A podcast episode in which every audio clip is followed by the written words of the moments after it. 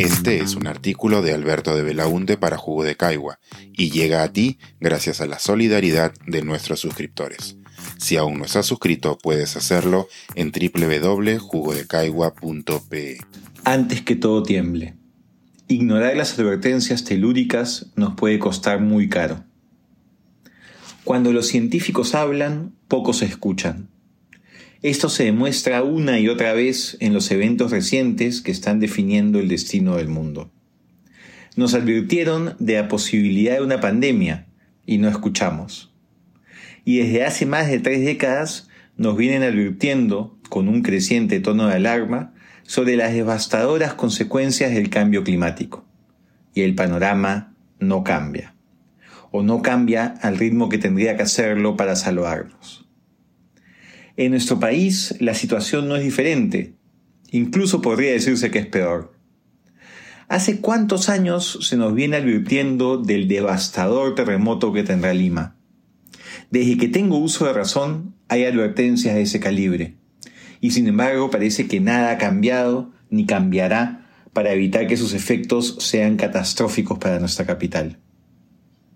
Esta semana el presidente ejecutivo del Instituto Geofísico del Perú, IGP, Hernando Tavera, advirtió que Lima podría tener un sismo de 8.5 grados.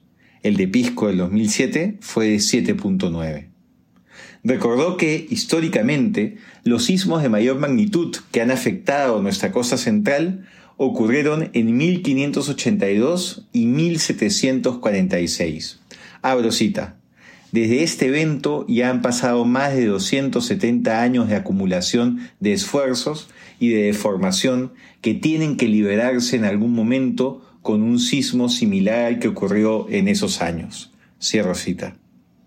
Lima, la ciudad de la autoconstrucción informal, de las edificaciones en arena, de las casonas tuburizadas, del precario acceso al agua potable, la ciudad con el poder partido en pedacitos a través de demasiados distritos, del sistema de salud exhausto luego de más de un año de pandemia. Esa Lima tendrá que enfrentar un sismo de una magnitud que no se ha vivido en casi 300 años, con 164 veces más limeños que entonces. Se calcula que, de ocurrir un terremoto de 8 grados, podrían llegar a morir 100.000 personas. Para darnos una idea, la segunda ola de la pandemia generó en todo el país más de 90.000 muertes a lo largo de cinco meses.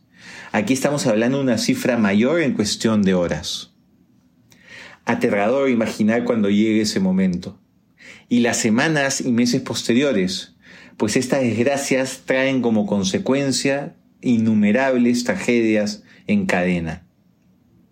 Y aún así, es un tema menor en los debates que involucran a la ciudad. No suele ser algo que se le exija a los candidatos ediles o que genere discusiones entre el Ejecutivo y el Congreso. Tampoco parece movilizar al sector privado, pese al daño tremendo que esto tendría para la economía, tema que suele movilizarlos con agilidad. Y a nivel personal, ¿cuántos de ustedes, queridos oyentes, tienen sus mochilas de emergencia al día? Sus protocolos familiares establecidos y practicados. Los científicos hablan y simplemente no los escuchamos. Ni siquiera luego de ver lo que pasó con la pandemia, o luego de haber sido sorprendidos por algunos sacudones fuertes este año. No sé si la explicación sea psicológica. Tal vez es muy doloroso pensar colectivamente sobre la desgracia que vendrá, pero el ignorarla no hará que desaparezca. Abro cita. Los sismos no han cambiado. Tienen la misma liberación de energía y ocurren donde deben ocurrir, quizás con las mismas características. Lo que ha cambiado es cómo han crecido las ciudades. Cierro cita. Agregó en esas declaraciones el presidente del IGP, que es ingeniero geofísico de profesión, magíster en geofísica interna y doctor en ciencias físicas una de esas voces que solemos ignorar. Pero la desgracia todavía no ocurre, todavía se puede reaccionar, antes que todo tiemble y sea demasiado tarde. Este es un artículo de Alberto de Belaunte para Jugo de Caigua y llega a ti gracias a la solidaridad de nuestros suscriptores.